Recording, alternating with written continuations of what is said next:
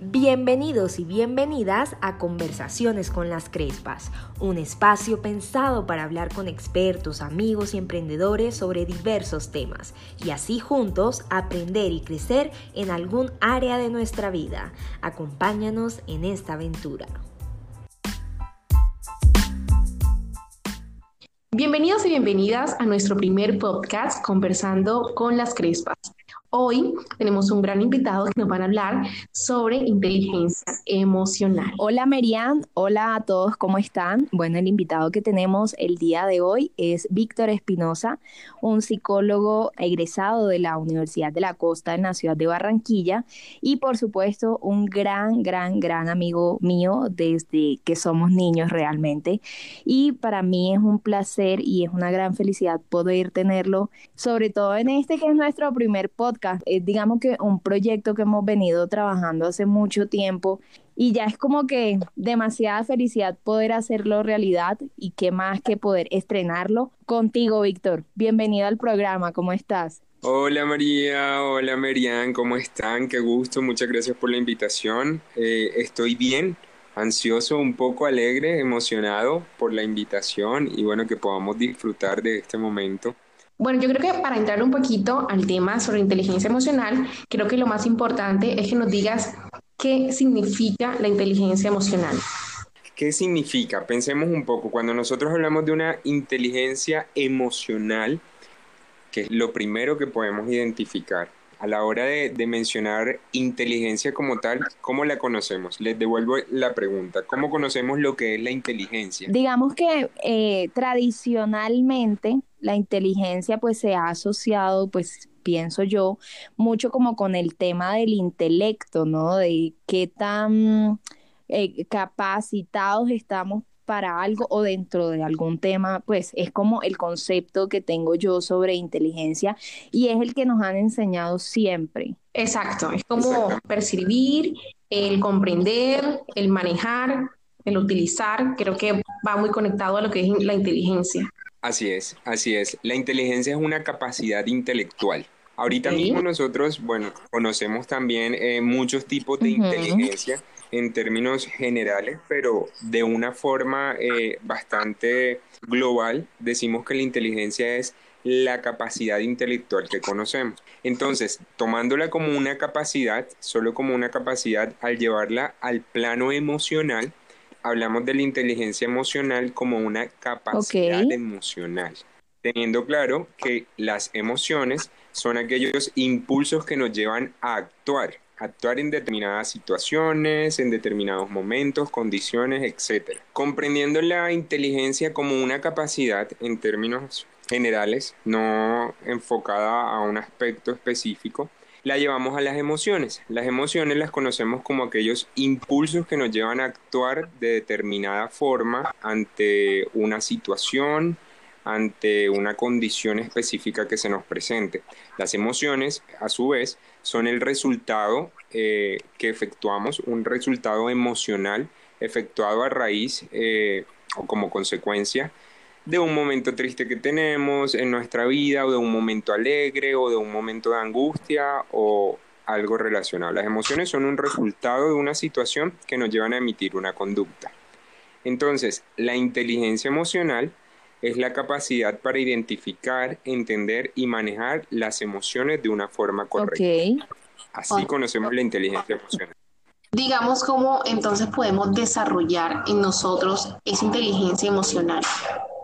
Para poder desarrollar la inteligencia emocional nosotros debemos tener claro unos principios que digamos son como aquellos logros, aquellos objetivos a los cuales nosotros apuntamos a la hora de comprometernos eh, en el trabajo de una inteligencia emocional, que no debería ser un propósito, eh, pues acá es una de, digamos, de las formas en como yo lo veo, que no debería ser como un propósito particular de cada persona, sino como algo más bien general donde todos nosotros como seres humanos racionales deberíamos tener el compromiso de desarrollarlo. A partir de ahí, entonces empezamos a aplicar los principios de la inteligencia emocional. El primero de todos es conocer nuestras propias emociones.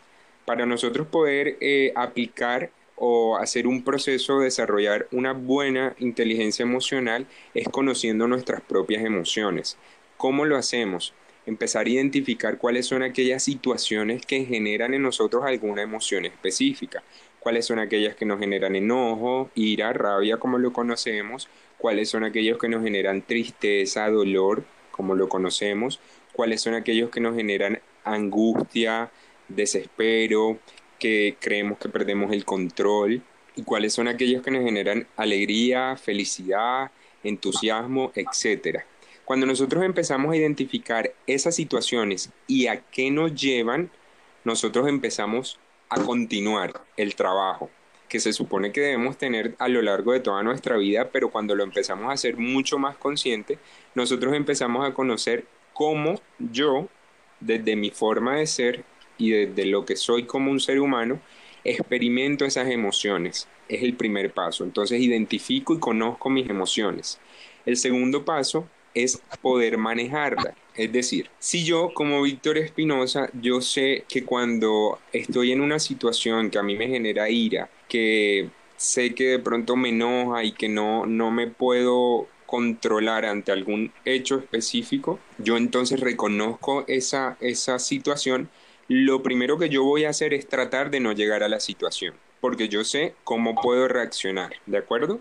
Inmediatamente, si por alguna razón no logro evitar la situación y ya me veo envuelto en esto, trato de darle el mejor manejo. Es decir, como ya sé que es muy probable que yo reaccione de una forma en que puedo agredir a alguien o algo así, yo previamente eh, en mis espacios propios de reflexión yo tengo que trabajar mucho en controlar esa emoción, en saber que cuando se presente no voy a reaccionar insultando a alguien, no voy a reaccionar agrediendo a alguien físicamente o de forma verbal, sino que me voy a permitir a mí mismo guardar silencio, reflexionar al respecto y si sé que lo que voy a decir puede herir a alguien, mejor no lo digo.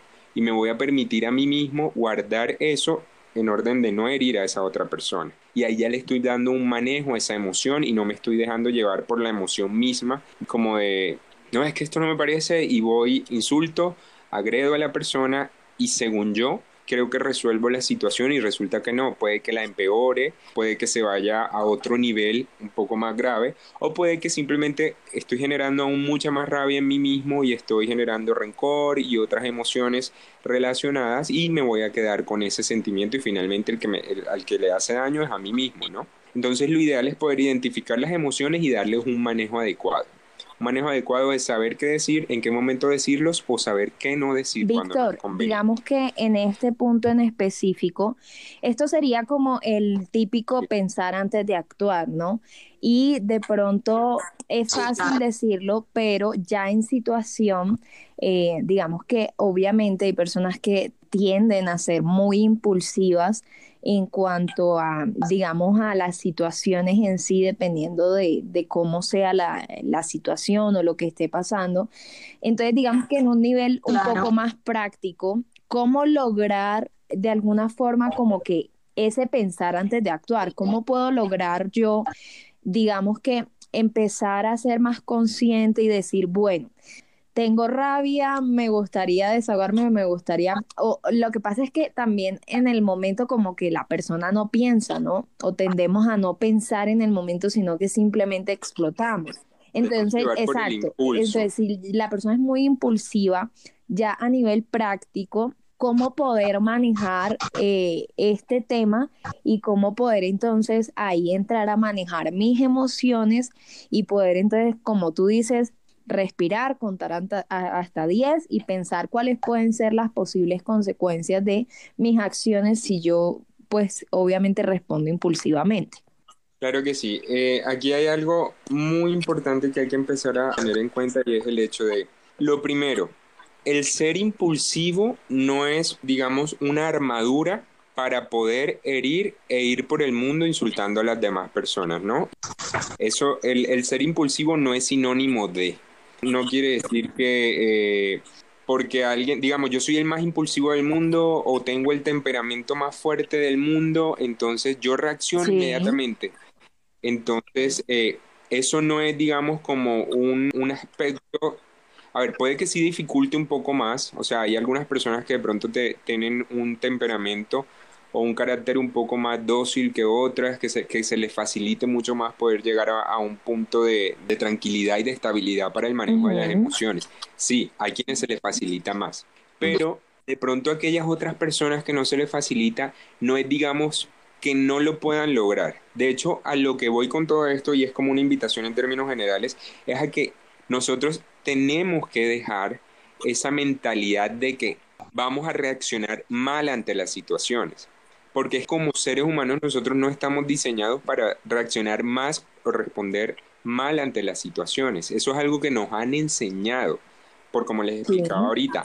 En otros tiempos, el ser humano era evaluado y se le obligaba a responder de una forma con base eh, en instintos, ¿no? Sí. Y era, entonces se iba a la parte física y eran los golpes y era eh, lo evaluaban de acuerdo a su capacidad física. Entonces, como nos íbamos a los golpes inmediatamente, obviamente, habían unos más corpulentos que otros, habían otros mucho más fuertes que otros y obviamente ganaban. Digamos, a aquellos que tenían menos capacidad física y demás, les tocaba presentar como un comportamiento mucho más automático, es decir, pegar más rápido, tratar de pegar más fuerte, este tipo de cosas para poder ganar a aquellos que eran más fuertes que, que, que yo, por ejemplo aquellos que eran más fuertes que yo, entonces yo tenía que pegar más rápido, tenía que pegarles un poco más fuerte, tenía que ser un poco más habilidoso, tratar de tener buenos reflejos y todo esto para poder sobrevivir.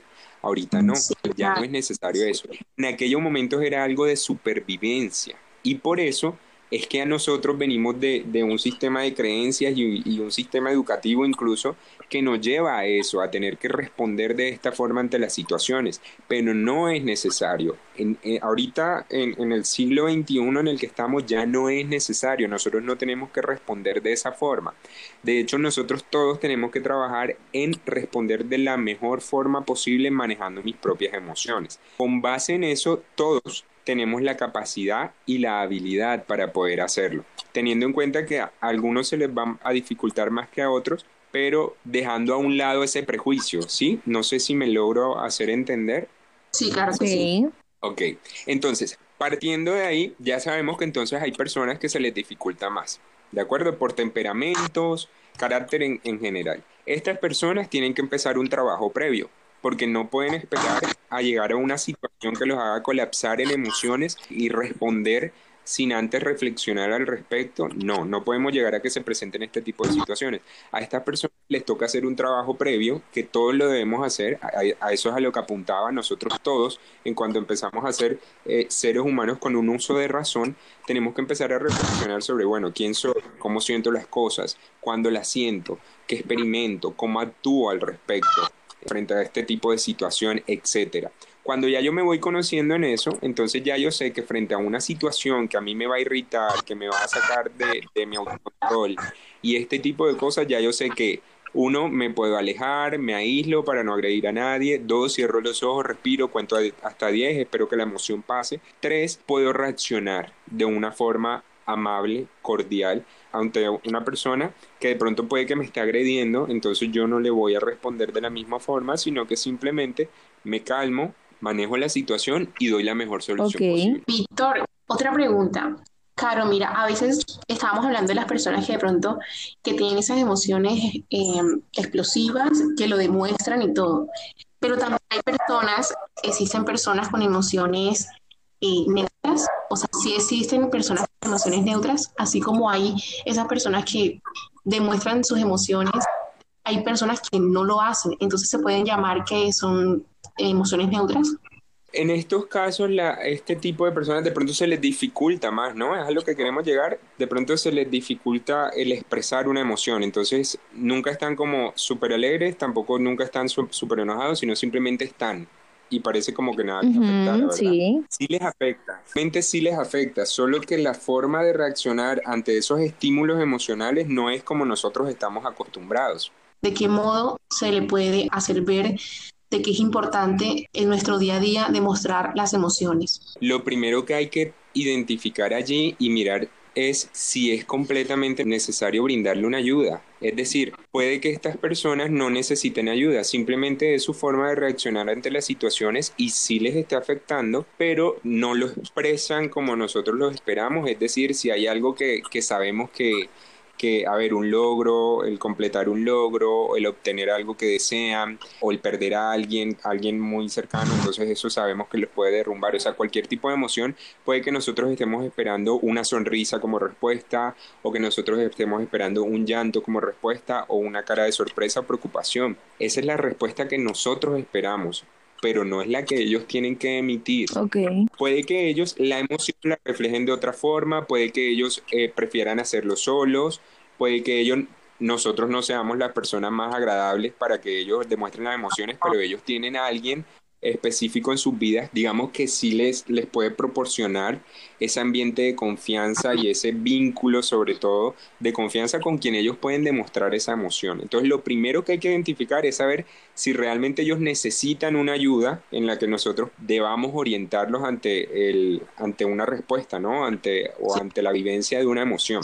Si entonces sabemos que si hay alguien que de pronto puede necesitar nuestra ayuda o, algo, lo ideal sería como empezar a proporcionar momentos en los cuales eh, se vaya generando la emoción. Digamos, no es como que vayamos y le digamos, mira, es que te tienes que comportar así en determinados momentos. O ante tales situaciones tienes que reaccionar de esta forma porque es que es algo alegre, entonces tienes que sonreír y aplaudir. No, cada quien lo hace de forma diferente. Ante una noticia eh, pues alegre hay unos que brincan, hay otros que aplauden, hay otros que ríen, hay otros que lloran, ¿no? Sí, sí. Hay otros que simplemente cierran los ojos, afirman y continúa. Depende de cada persona. Entonces lo importante es identificar si realmente es una necesidad y si lo es, pues tratar de evaluar qué recursos propios tenemos para poder ayudar y qué recursos tiene esa persona también para poder desarrollar el proceso y a partir de ahí crear las situaciones, crear los momentos y forjar un vínculo sobre todo.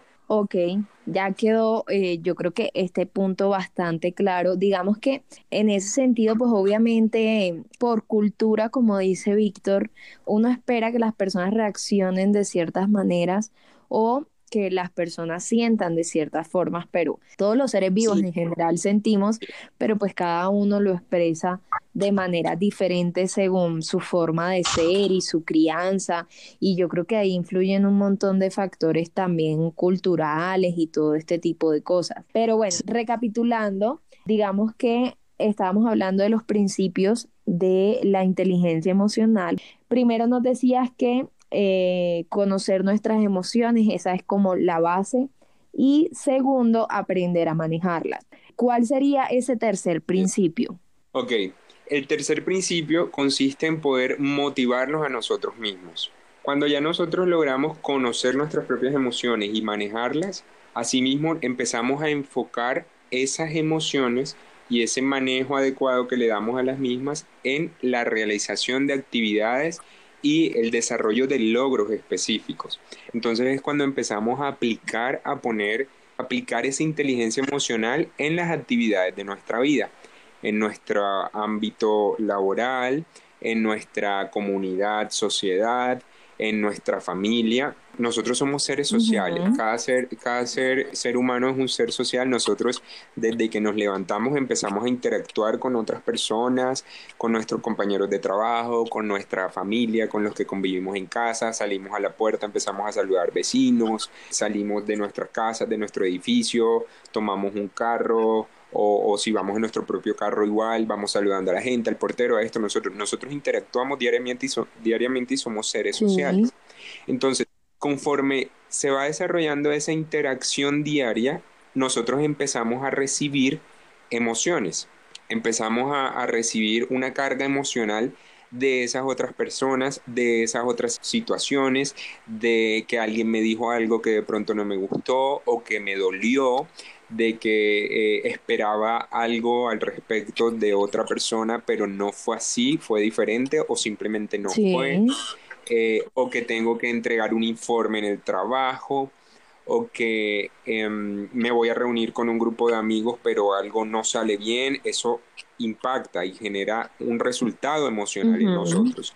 Pero cuando nosotros nos motivamos en poder sobrepasar eso y entonces yo me voy a reunir con mis amigos y yo quiero que el encuentro sea espectacular, entonces yo empiezo a planear, empiezo a organizar y quiero que se dé de la mejor forma y hablo con un amigo y hablo con otro y planeo y organizo y todo eso, estoy canalizando mis emociones en que eso pueda resultar y me estoy motivando a mí mismo en poder dar todo de mí para que eso se cumpla y disfrutemos de un buen rato y me estoy motivando a eso. Cuando estoy en mi trabajo, yo sé que tengo que desarrollar una actividad específica, coloco un objetivo, un logro y trabajo en ello, ese trabajo en ello quiere decir que ante las situaciones que se presenten las empiezo a manejar y las empiezo, digamos, a interpretar y asimismo la respuesta que doy es un poco más consciente y es un poco más, eh, digamos, más racional en el sentido de que sé que como yo actúe ante esas situaciones que se me presenten, todo eso va a afectar en la consecución del logro, ¿no? Que ya yo he interpuesto antes.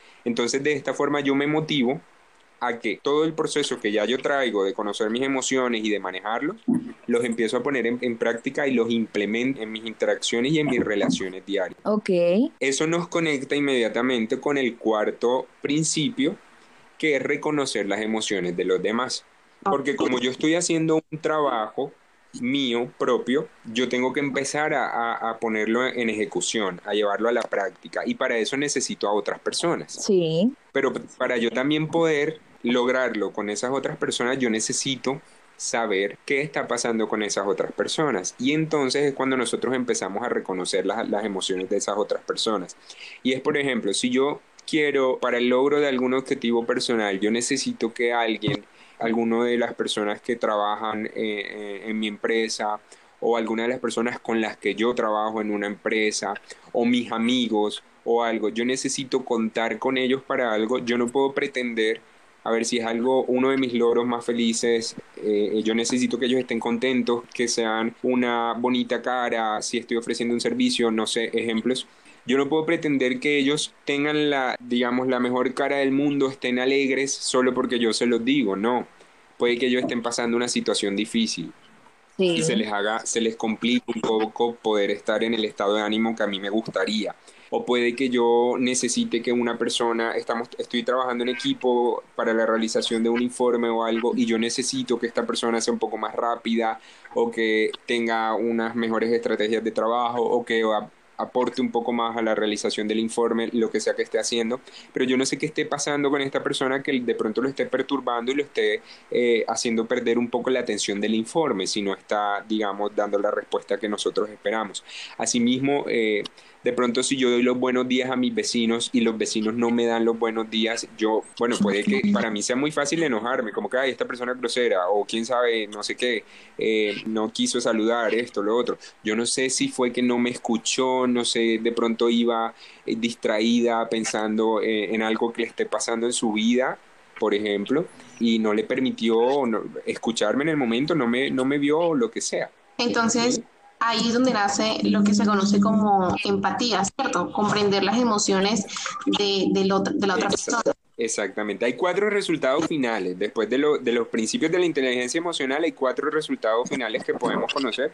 Ahora se los voy a decir, pero falta un último principio, que es el establecer relaciones. Y es entonces que cuando nosotros hacemos como un control general de nuestras emociones, las identificamos, las ponemos en práctica y también identificamos de las otras personas, nosotros empezamos a relacionarnos de una forma más positiva y digamos como más satisfactoria.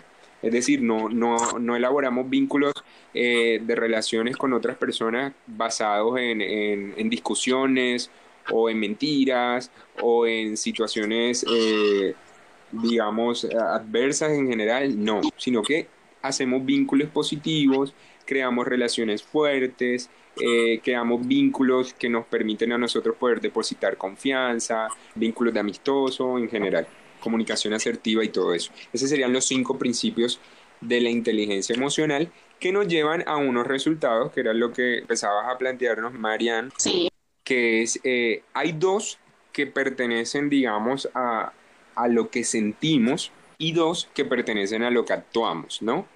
a cómo sentimos unos y a cómo actuamos otros. Y que es muy importante eh, de cómo actuamos, porque es ahí donde la otra persona va a percibir todo eso. Claro, es que el fin último de, de, poder desarrollar una inteligencia emocional es poder controlar nuestros actos al final, es poder identificar todo lo que se está presentando, lo que estamos viviendo y actuar de la mejor forma con esas otras personas con las que nosotros interactuamos, ¿no? Diariamente. En ese orden de ideas, pues digamos que aquí haciendo una reflexión en torno a este último tema que estás hablando o esto, este último principio que sería el de establecer relaciones y el anterior que fue el de reconocer las emociones de los demás, donde pues Merian mencionaba la empatía, haciendo un análisis de nuestra realidad actual por ejemplo, en torno a las últimas noticias que se han presentado, por ejemplo, en Colombia, vemos esa falta de inteligencia emocional. O sea, e-, eso no es algo que nos enseñen y que realmente es importante que desde pequeños nos enseñaran. ¿Por qué? Porque en las, digamos que en las culturas donde menos educación hay, son las que más prevalecen en las noticias, donde precisamente eh, más se resalta la falta de empatía, la falta de ponernos en los zapatos de los demás, pensar solamente en el bien propio y pues obviamente donde resalta el egoísmo con respecto a, digamos que a los sentimientos o al estado actual de las otras personas.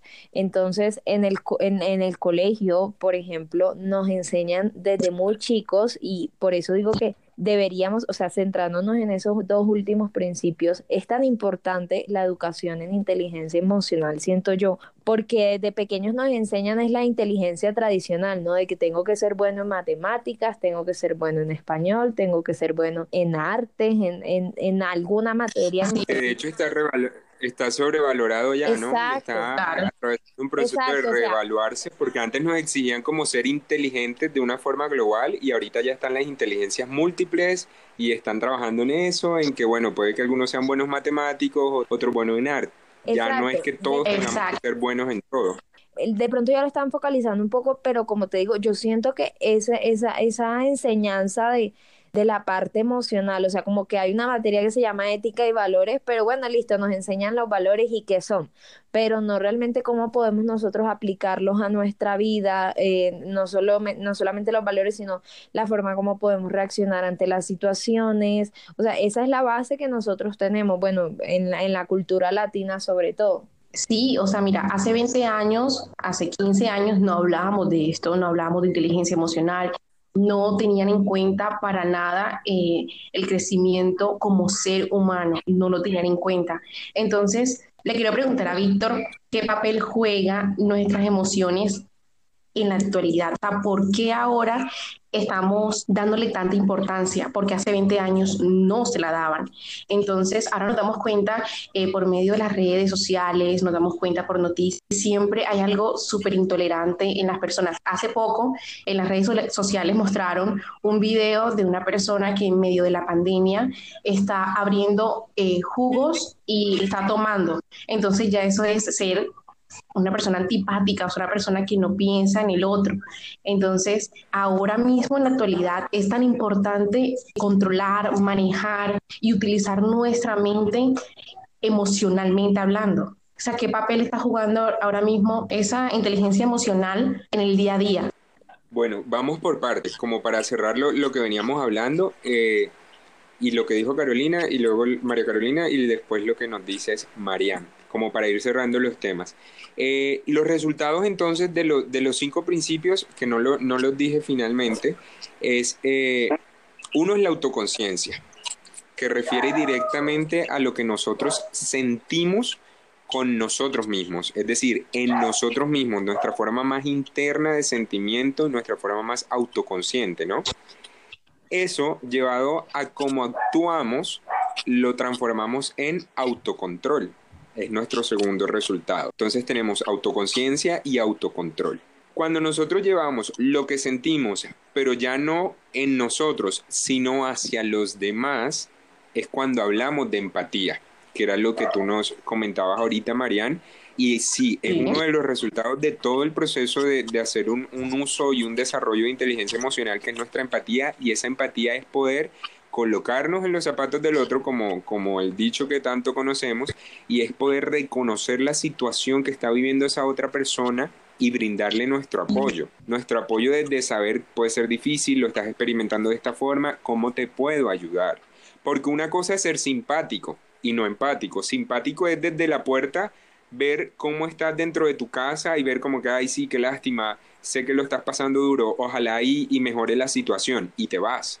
Otra cosa empático es poder pasar esa puerta emocional y saber, oye, sí, mira, qué difícil es tu situación, ¿qué puedo hacer para colaborarte? Es decir, o la simplemente es pasar estoy a la aquí. Acción Sí, la empatía es directamente poder experimentar lo que esa otra persona también está experimentando y ayudarlo a salir de esa situación. Y se nos hace un poco difícil. Poder, eh, sí, claro, es totalmente difícil porque eso hace parte de las habilidades sociales, que es el cuarto resultado, y es la forma en cómo actuamos con los demás en el desarrollo de esas habilidades que a nosotros nos permiten lograr mejores relaciones y lograr una mejor convivencia en términos generales, tener una comunicación un poco más asertiva, forjar vínculos pues más elaborados y, de una forma más positiva, eh, lograr relaciones sanas, mejorar nuestra convivencia en el trabajo, digamos convivencia laboral, convivencia académica, convivencia familiar, digamos nuestras propias relaciones personales, amigos con nuestras parejas, etcétera. Todo eso digamos que es el, como el resultado último que finalmente creo que con eso respondo a tu pregunta, María, me dirá si no, para complementarla dado el caso, pero ese es el papel que juegan las emociones. Antes no se les prestaba, digamos, la suficiente atención por el tema de qué priorizábamos en aquel momento. 20 años atrás, de acuerdo, eh, bueno, aquí les comento un poco de la historia. De hecho, la inteligencia emocional, el primer libro fue publicado hace 25 años, en 1995. Digamos, a ver, eh, Goleman creo que era uno de los autores, el autor que publicó el primer libro que habló de inteligencia emocional. Y antes de eso se había mencionado, habían otros autores que habían mencionado un poco sobre, listo, puede existir la inteligencia emocional y se puede enfocar en este tipo de cosas, pero eso era como que uno de los resultados de uno de los autores por allá en 1932 y un poquito más acá, que obtuvieron, o sea, fue uno de los resultados obtenidos de investigaciones de inteligencias, pero en aquel momento descubrieron fue las inteligencias múltiples y se fueron por las inteligencias múltiples, dentro de las cuales mencionaron, listo, puede existir una inteligencia emocional, pero no abordaron el tema, o sea, la mencionaron, hay muchos, digamos, artículos y algo que las mencionan como un resultado del estudio de la inteligencia, pero no lo abordan, sino hasta 1995 cuando un autor, bueno, dijo, bueno, listo, esto es la inteligencia emocional y de esto va. Consta de esto, se requiere esto, los resultados son estos, los principios son estos, sirve para esto. Y en general el objetivo, el, el objetivo último es poder mejorar nuestras relaciones, poder mejorar en dos caminos, ¿no? Hacia adentro y hacia afuera, nuestras relaciones de nosotros con nosotros mismos, porque a veces queremos ser de una forma, pero nos cuesta y de pronto nos da rabia por no poder lograrlo entonces estamos, digamos, en discusión con nosotros mismos y con las otras personas que pueden ser difíciles de tratar o que son aquella, aquel tipo de personalidad que no me gusta de la persona y todo eso, pero si yo como ser humano no me tiene por qué gustar todo tipo de personas. Lo que yo tengo que saber es cómo manejarme ante esas otras personas, porque no es porque alguien no me guste, no me agrade o, tengo dificultad para poder aceptar a alguien o tolerarlo, yo me tenga que ir contra esa persona. Claro que no, yo puedo tolerarlo, puedo aceptarlo tal cual es, no entablo un vínculo directo con esta persona por cualquier motivo personal que yo tenga, pero hasta ahí no tiene que pasar más nada, no tiene que haber ningún tipo de inconveniente o nada, ¿no? Eso en cuanto a historia, y, bueno, de lo que comentaba Carolina, efectivamente, nosotros somos seres intuitivos y si no nos formamos y no vamos a, digamos, a aprender un poco a desarrollar esto, lo otro, pues continuamos actuando con base en impulsos y no es la idea. La idea es que nosotros podamos reflexionar ante las situaciones que se presentan y a partir de ahí actuar de una forma agradable. Bueno, por ejemplo, Víctor, mira, yo soy madre, tengo una hija hermosa de dos años, se llama Ani Luz, y yo tengo que manejar una inteligencia emocional súper alta porque de ella depende eh, mi ánimo. Porque si yo estoy brava, ella va a percibir eh, esa emoción. Si yo estoy triste, ella lo percibe. Entonces me ha pasado que a veces, por ejemplo, estoy triste o estoy cansada y ella se acerca y me pregunta, mami, ¿estás cansada? Mami, ¿estás triste?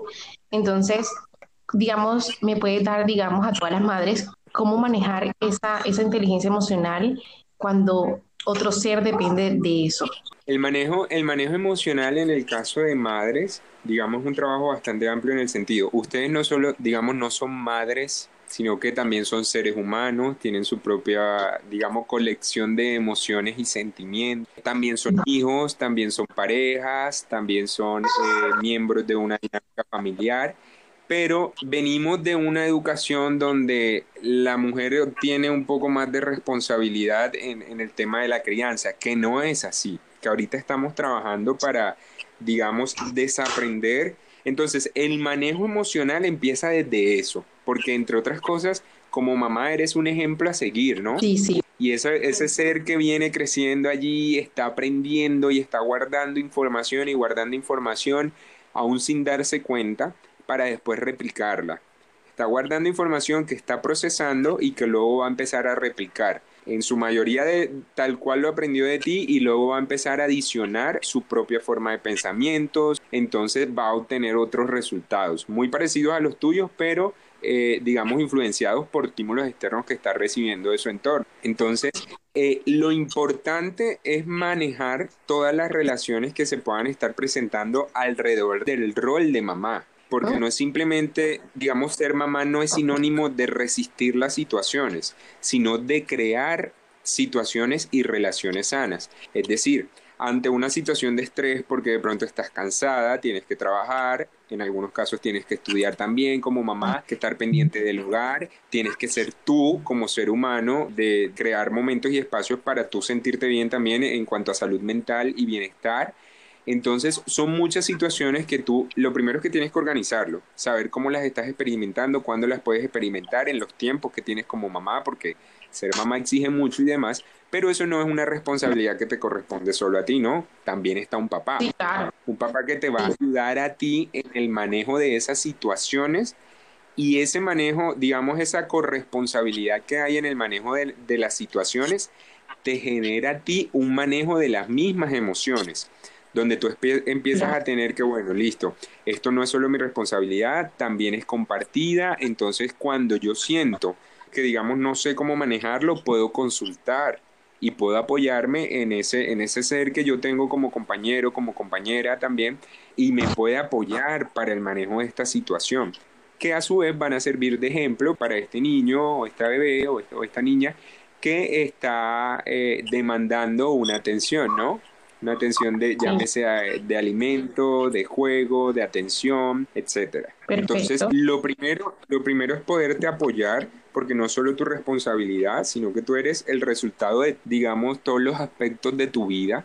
Entonces, para poderte hacer cargo de todos y cada uno de ellos, debes identificar qué necesitas en cada uno de los aspectos y a partir de ahí empezarlos a desarrollar en el orden de prioridades y apoyarte, apoyarte en lo, en lo que tengas. Hay algunos que van a corresponderte a ti directamente porque son solo tu responsabilidad, pero hay otros en las que esa responsabilidad está compartida, ¿no? Entonces ya lo pueden dialogar frente a cualquier situación, lo dialogan, lo manejan, actúan en orden de eso mismo y pues así se obtienen mejores resultados. Bueno, entonces en ese orden de ideas tú, tú estabas mencionando sobre que digamos que hay un apoyo y se llama papá pero sabemos que hay muchas madres solteras y hay muchas madres que cuentan con poquito apoyo en ese sentido. Entonces, dime de qué manera a ellas se les puede ayudar. En, e, estos casos, para madres solteras, madres solteras o padres solteros, porque también los hay. Sí, sí, claro, eh, es verdad. la responsabilidad es como, bueno, listo, es una sola persona recibiendo toda la carga. Allí es muy importante pues ver qué le estamos mostrando a los niños, ¿no? Porque eso que les enseñamos, eso mismo, digamos, con lo que siembras, cosechas. Okay, Entonces, si nosotros nos vamos a desesperar, si nosotros vamos a enseñar eh, o le vamos a mostrar esa cara irritada al niño todo el tiempo, de desespero, de enojo, de ira, de tristeza, eso mismo vamos a obtener. Y los niños pues van a colapsar porque no saben, o sea, van a hacer mucha información que están recibiendo o no logran comprender bien la situación, si se supone que mamá debe estar feliz porque yo estoy feliz. A ver, un bebé feliz apenas le das el seno, ¿no? Apenas está comiendo. Entonces ya esa es la felicidad completa. Entonces, si ya es el bebé está feliz, porque mamá no lo está? Si ya estamos comiendo, ya estamos felices, ¿no? Sí. Entonces, a partir de ahí, como tú actúas frente al niño, más adelante es lo que vas a obtener. Que sea un niño, eh, digamos, que logre comprender las situaciones, que logre eh, pues mantener un buen comportamiento ah, eh, en alguna condición de vida específica, que pueda identificar las situaciones que están pasando, la mejor forma de actuar ante eso. Todo eso se empieza a construir desde esos momentos donde, bueno, estoy, no sé, el ejemplo de una madre, madre soltera, cabeza de hogar, estoy desesperada, tengo que trabajar, tengo que estar pendiente de la casa, del cuidado de los niños y demás, se va a desesperar, pero finalmente y lastimosamente le va a tocar hacerlo, ¿no? Entonces lo ideal es poder tranquilizarse y tomar las cosas con calma. Los hábitos son muy importantes a la hora de manejar muchas situaciones de estrés y ansiedad en nuestra vida. Entonces, eh, respirar, tranquilizarse, priorizar y empezar a manejar las situaciones. Bueno, puedo realizar esto primero.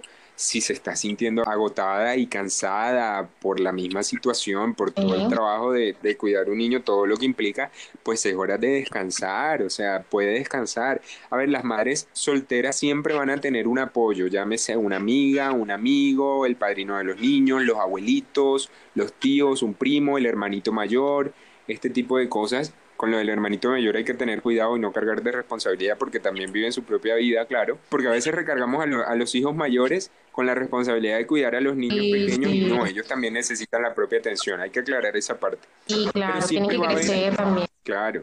Siempre va a haber alguien que va a brindar un apoyo y es importante poder crear espacios, de hecho hasta cuando no son madres solteras, sino de pareja en, el, en la misma crianza y en el mismo cuidado de los niños, las parejas también necesitan crear espacios de pareja donde no haya que cuidar a un niño, donde haya que alimentar la relación como tal romántica de la pareja. Asimismo, madre soltera, vas a necesitar un momento de poder descansar, de hacer una pausa y eso no te hace mala madre, no es que vayas a abandonar a tu hijo, no es que lo vayas a descuidar ni nada de eso, no. Estamos hablando de que hay un día en el que tú puedes dejar todo programado o que las cosas estén listas desde antes o que los niños vayan y, jueguen en casa de papá un día o que la abuela se encarga de cuidarlos un día o, algo, alguna forma se, se puede idear cada quien. El punto es que se tenga un momento para estar consigo mismo, para, para meditar, para hacer algo que me gusta, para distraerme, cambiar la rutina, etcétera. Ok. Mira, eh, en estos últimos eh, tiempos hemos empezado a oír de estos pequeños términos eh, sobre la inteligencia emocional y para estos tiempos difíciles mucho más, porque en estos tiempos muchas personas han cambiado su rutina, muchas personas que les, les daba emoción ir a tratar al parque, ya no lo pueden hacer que cualquier cosita que de pronto esperaban el fin de semana para verse con los amigos, entonces todo esto los está afectando. Entonces es muy bueno que mantengan esa, esa inteligencia emocional, que cambien la rutina, que podemos hacer muchísimas cosas y podemos encontrar un apoyo en casa, eh, haciendo eh, ejercicios en casa, realizando nuestra propia huerta, eh, escribiendo, leyendo algo, hacer cosas nuevas, ¿cierto? Sí, así es. Es que esto, digamos, la inteligencia emocional hace parte de todo el proceso de, de, cuidado y mantenimiento de nuestra salud mental, que básicamente todo se resume en eso. Y es que antes nosotros simplemente tratábamos como de estar pendiente y hacer control de nuestra salud física y dejábamos a un lado la salud emocional y, y, resulta que muchas de las situaciones diarias y de, y de muchas eh, digamos, aspectos de nuestra vida nos afectan, o sea, las discusiones que tenemos en nuestro, trabajo, eh, aquel gesto de pronto desagradable que nos hacen en la calle, no sé, es que lastimosamente siempre uno puede poner muchos ejemplos negativos trato a veces de no hacerlo tanto. Uno puede también, las emociones, ¿no? Aquellas sorpresas que nos dan nuestros amigos, nuestras parejas, siempre nos van a generar una emoción en nosotros que contribuye a nuestro bienestar emocional, a nuestra estabilidad mental y en efecto a nuestra salud mental. Entonces, la inteligencia emocional hace parte de todo ese proceso que en las últimas décadas estamos empezando a trabajar cada vez con más fuerza de poder regular, poder hacer mantenimiento y saber que hay ciertas situaciones que me pueden descontrolar, que pueden alterar mi estabilidad mental o mi bienestar mental eh, y que está bien si necesito apoyo. Está bien si de pronto necesito eh, que alguien me oriente en darle la mejor solución ante esta situación. Y también pues saber que, que así como nosotros eh, vamos al médico por un control y, y, tomamos algunos medicamentos para poder estar bien físicamente, asimismo también necesitamos nuestra dosis de, de cosas que nos gustan para poder estar bien en cuanto a nuestra salud mental. Y para eso es realizar ejercicio, realizar eh, hobbies, crear espacios donde hagamos o, realicemos actividades que nos gustan, compartir con amigos, leer aquello que nos gusta, bailar, pintar, cantar, jugar con nuestros amigos muchos juegos de mesa, salir a caminar, ir a la playa, salir a los parques, escalar la montaña, ir a una caminata, etcétera. O sea, todos estos son, eh, digamos, aspectos que en muchos casos por temas culturales, por temas de terreno, de la zona, la localización donde estamos, pues todo varía, ¿no? Cada, la, digamos, las costumbres culturales eh, y la realización de actividades varía de acuerdo a donde estemos, pero siempre es importante poder mantener estos hábitos que van a regular en fin última nuestro bienestar emocional y nuestra propia salud mental. Digamos que pues de alguna forma hay muchas personas que como dice Meriam pues se han visto afectadas con este tema de la pandemia y del hecho de estar encerrados pero pues también hay otras que pues pensaría yo que de pronto tienen esta inteligencia emocional de la que estamos hablando un poco más trabajada, por así decirlo, que han tomado el tiempo de otra, eh, digamos que toda esta situación y el tiempo libre que tienen de otra forma. Y ahí te rescata un poco lo que mencionábamos hace un rato y es que cuando tenemos nuestra inteligencia emocional desarrollada, también empezamos a mirar las cosas con mayor positividad y a mirar de qué forma podemos sacarle provecho a esas situaciones que en el momento pueden parecer malas, pero que yo puedo sacarle provecho y hacer que sean buenas para mí. Y no solamente para mí, sino que a través de la empatía, que sean buenas para mí y que sean buenas para las otras personas también. Entonces, así como hay personas que les está pegando duro de pronto el encierro, la cuarentena, el tema del virus, hay otras que definitivamente y también se ve mucho en redes sociales que han compartido el hecho de, listo, estoy aprovechando mi tiempo para hacer algo que me gusta, estoy aprovechando mi tiempo para ser más consciente de, de, cómo soy, de cómo manejo mis emociones, de por qué estoy triste, de empezar a estar más feliz por las cosas pequeñas que me pasan. Entonces, no solamente ha sido, digamos, algo negativo, eh, por ejemplo, este tema de la pandemia, sino que hay personas que por medio de este desarrollo de la inteligencia emocional, pues han logrado sacar el lado positivo de las cosas, han emprendido un negocio, en fin, han hecho muchas cosas que realmente son positivas, porque digamos, por ejemplo, en ese tema de los emprendimientos, yo digo, bueno, ahí se ve muy, muy, muy reflejado para mí las personas que emocionalmente están un poco más desarrolladas, por así decirlo. ¿Por qué? Porque así como hay una persona que quebró, tenía un restaurante y quebró, porque no, o sea, se afligió con la situación y no supo evolucionar o no que no supo, no se dio la oportunidad de pensar de qué forma podía evolucionar, sino que se dejó llevar más bien por la depresión, por las noticias negativas y todo este tipo de cosas. Hubo otra persona que en medio de la pandemia inició un negocio de comida. Entonces, un, un, mismo negocio visto desde dos puntos de vista totalmente distintos y con emociones y acciones totalmente distintas. Claro, así es. Eh, digamos que esto es como un proceso, ¿no? Que todos vamos llevando. Y cada uno lo lleva en un nivel diferente. Puede que sí, el, ejemplo que tú colocas es totalmente directo, cara, a ver, esta situación actual es algo que nos está afectando a todos. Sí.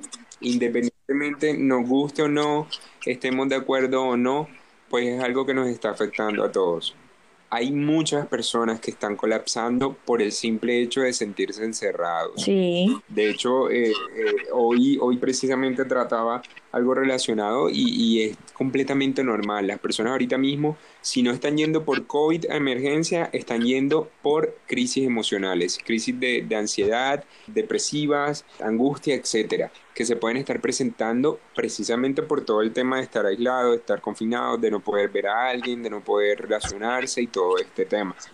Entonces, sí, eh, eh, es claro que de pronto el, qué tan adelantado vayas en el proceso de desarrollo, ni siquiera solo emocional, hablándolo como inteligencia emocional, que es lo que estamos tratando hoy, sino es en un trabajo de conciencia en términos generales, conciencia de la situación, conciencia de, de, como ser humano. Entonces, si se están viendo los resultados, es bastante evidente ver qué tanto trabajo propio tiene cada ser humano en esta vida. Y, y de ahí las respuestas eh, evolutivas que estamos dando, ¿no? Hay quienes están creando sus sí, creo que son mucho más. Sí, gran parte. Y los que no, pues necesitan de este periodo y necesitan caer y necesitan quebrar en el negocio y necesitan todo esto para poder salir adelante más adelante, para poder aprender de la situación, porque al final de cuentas nosotros siempre vamos a estar buscando nuestra propia supervivencia. Entonces, no es que quebró y se va a dejar morir, va, esto le va a servir porque listo, así esa misma reflexión que, que Caro acabas de hacer, esa misma reflexión la van a hacer ellos en cualquier momento de su vida, de pronto algunos ahorita mismo y otros más adelante en una semana, otros en dos meses. Pero ven acá, pero si yo tengo un, un, un negocio de comidas, ¿por qué quebré? Si tales personas ahora es que en esta situación es que están saliendo adelante. Y es que a raíz de la situación fue que se les ocurrió, ¿no? Y Exacto. están dando que están todo esto. Esa misma reflexión les va a llegar a cada quien en su mismo momento y no es solo con el negocio de comida, sino con cada profesión, en cada quehacer, en nuestras propias relaciones y en todo lo que estamos viviendo. Entonces sí es como un proceso en el que nos estamos permitiendo poner en práctica aquellas habilidades emocionales y sociales que cada uno tenemos para poder sobresalir y para poder manejar todas nuestras propias emociones y sentimientos que se están presentando a partir de ahí. Eso, eso es algo importante eh, y sí, la temporada actual y, todo lo que estamos viviendo hace, eh, no quiero decir amenaza, pero sí es algo que afecta directamente nuestra salud mental, porque no estamos acostumbrados a permanecer en casa, porque veníamos de estar en un, en un periodo de tiempo en el cual se nos exigía eh, estar como máquinas de que nos levantamos, vamos y trabajamos todo el día, estamos en la calle todo el, o sea, vivíamos más en nuestras oficinas y en nuestro trabajo que en nuestra propia casa, en la casa llegábamos a dormir nada más. Y ahorita estamos todo el tiempo aquí, resulta que nuestro cuarto se convirtió en nuestra oficina, nuestro comedor se, se convirtió en una sala de juntas, nuestra cocina se convirtió eh, eh, en un de todito porque estamos trabajando y estamos cocinando y también estamos cuidando y, y la sala se convirtió en el salón de clases de mi hijo y todo eso. Entonces, en, en, este aspecto es donde estamos empezando a, a, bueno, tenemos que empezar a poner en práctica todas aquellas emociones eh, que de pronto me van a ayudar a, a favorecer más lo que estoy haciendo. Y, y son, eh, tenemos, bueno, no los había mencionado, pero entonces tenemos todas nuestras emociones básicas que son la ira, la tristeza, el miedo, la alegría, sorpresa, eh, la vergüenza incluso. Pero con estas hay muchas otras emociones asociadas o relacionadas. Con la ira tenemos de pronto, no sé, el enojo, el resentimiento. Con la vergüenza tenemos un poco, sentimos humillación, aflicción, no sé qué. Entonces son todas las emociones que se pueden presentar y ahorita tenemos un solo espacio para experimentarlas, ¿no? Y ahí es donde empiezan pues todas las personas a tener eh, problemas y es que en el, en el mismo comedor donde usualmente solamente te sentabas a comer, pero entonces ahora en ese comedor donde te sentabas a hablar con tu mamá para comer o con tus hijos para comer o a ver televisión, ahora ahí tienes las reuniones laborales, ahí atiendes a tus clientes, ahí haces tareas y allí te toca ahorita manejar tu emoción, tu enojo, tu ira, tu miedo, tu alegría, tu sorpresa. Entonces es normal que de pronto podamos sentir que, que no estamos dando abasto, ya llevamos cuánto, casi cuatro meses. Sí. Eh, de estar confinados, entonces están todos los resultados, no, pero lo importante es poder nosotros, bueno, listo, tengo este espacio, esta rutina, estas situaciones, ¿cómo lo empiezo a manejar a partir de ahora?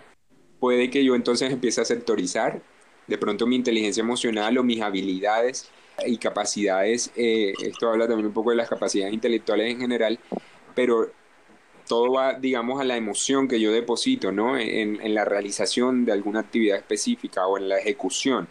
Entonces, puede que yo empiece a sectorizar ese, esa sola habitación que yo tengo para todo esto, yo la empiezo a sectorizar y resulta que aquel rincón es donde voy a pejarme y aquel rincón va a ser símbolo de ocio y tiempo libre.